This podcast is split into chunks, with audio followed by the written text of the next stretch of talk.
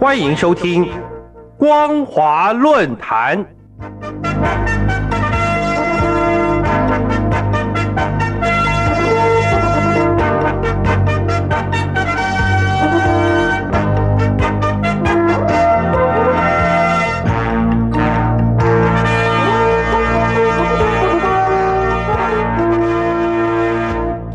听众朋友，你好，欢迎收听光华论坛，我是张妮。今天要跟大家分享的题目是从背离新发展理念观察中共内部权力矛盾的因素。二零二一年十一月十三号，中共中央纪律检查委员会、国家监察委员会网站发布讯息，指出江西省政协原党组成员、副主席邵毅。背弃初心使命，破坏两个维护政治原则，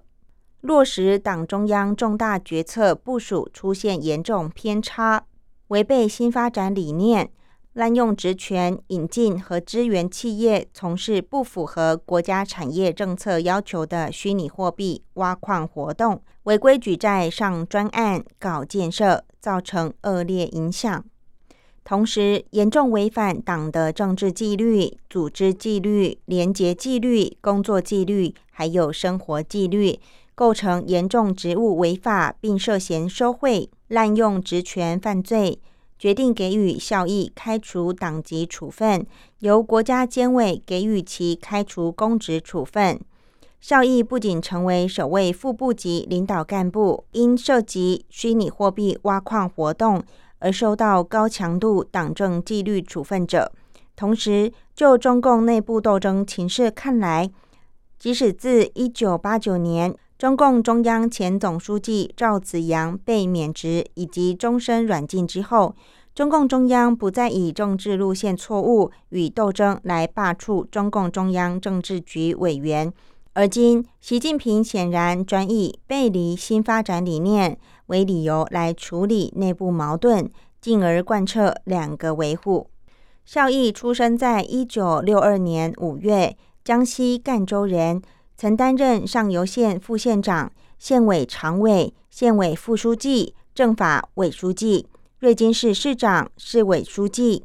赣州市副市长、市委常委、江西省驻京办副主任及主任、江西省政府副秘书长等职位。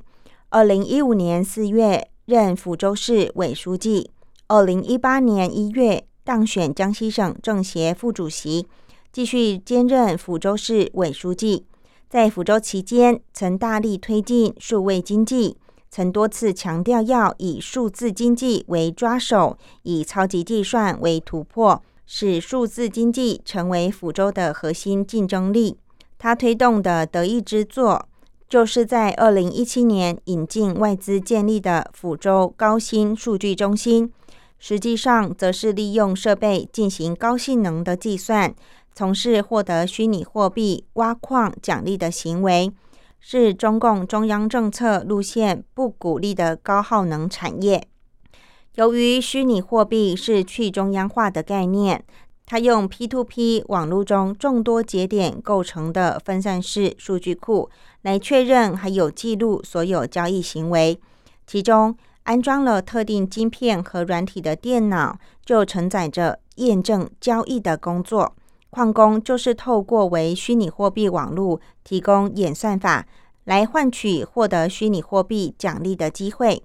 同时矿机有其专业的晶片。多安装着大量的显示卡，所以耗电量也比较大。美国特斯拉执行长马斯克就在去年九月二十九号，在美国网络媒体所主办的大会上表示，他怀疑大陆之所以实施限电措施，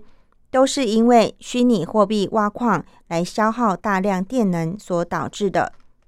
虚拟货币会削弱中央集权政府的角色与力量。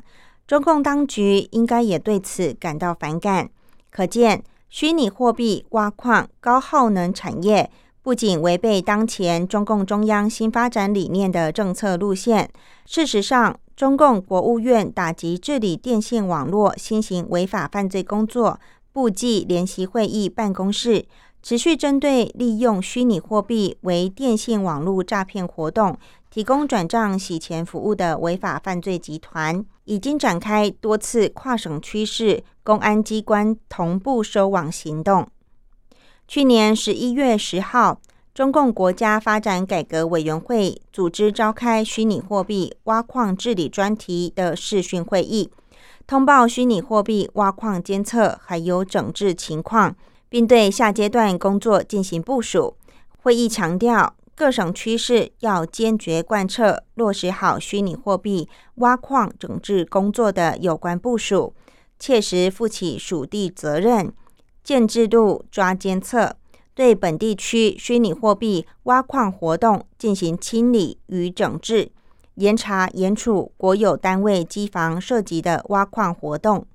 如此看来，效益就是背离新发展理念。落实党中央重大决策部署不坚决不到位，已经严重违反中共党的政治纪律及组织纪律，效益违背新发展理念，就是破坏两个维护的政治原则，在重大原则问题上不与党中央保持一致，且有实际行为并造成不良后果。值得注意的是。效益不仅是因为背离新发展理念而受到双开处分的首位副部级领导干部。此前，二零二零年三月四号，中共中央纪委国家监委就曾对海南省委常委、海口市委书记张琪进行双开处分。事实上，张琪也因为丧失理想信念和党性原则，背弃初心使命，背离新发展理念。落实党中央重大决策部署不坚决不到位，而被双开。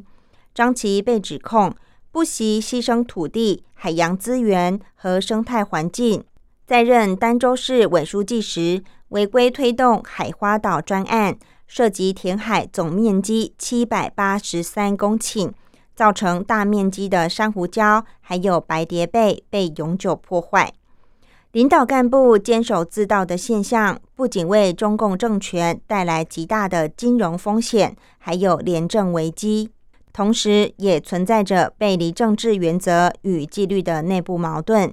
未来，中共意识形态与路线政策，对外两条道路斗争，对内两条路线斗争，势必都更加隐晦。尤其习近平连任党国领导人的时期。其党国新兴领导阶层势必将延续两个维护政治原则与新发展理念。相对的，对于严重违反政治组织纪律者，将会进行所谓的背离新发展理念、落实党中央重大决策部署不坚决不到位的定性表述。然而，中共目前宣称经济采取全面深化改革政策。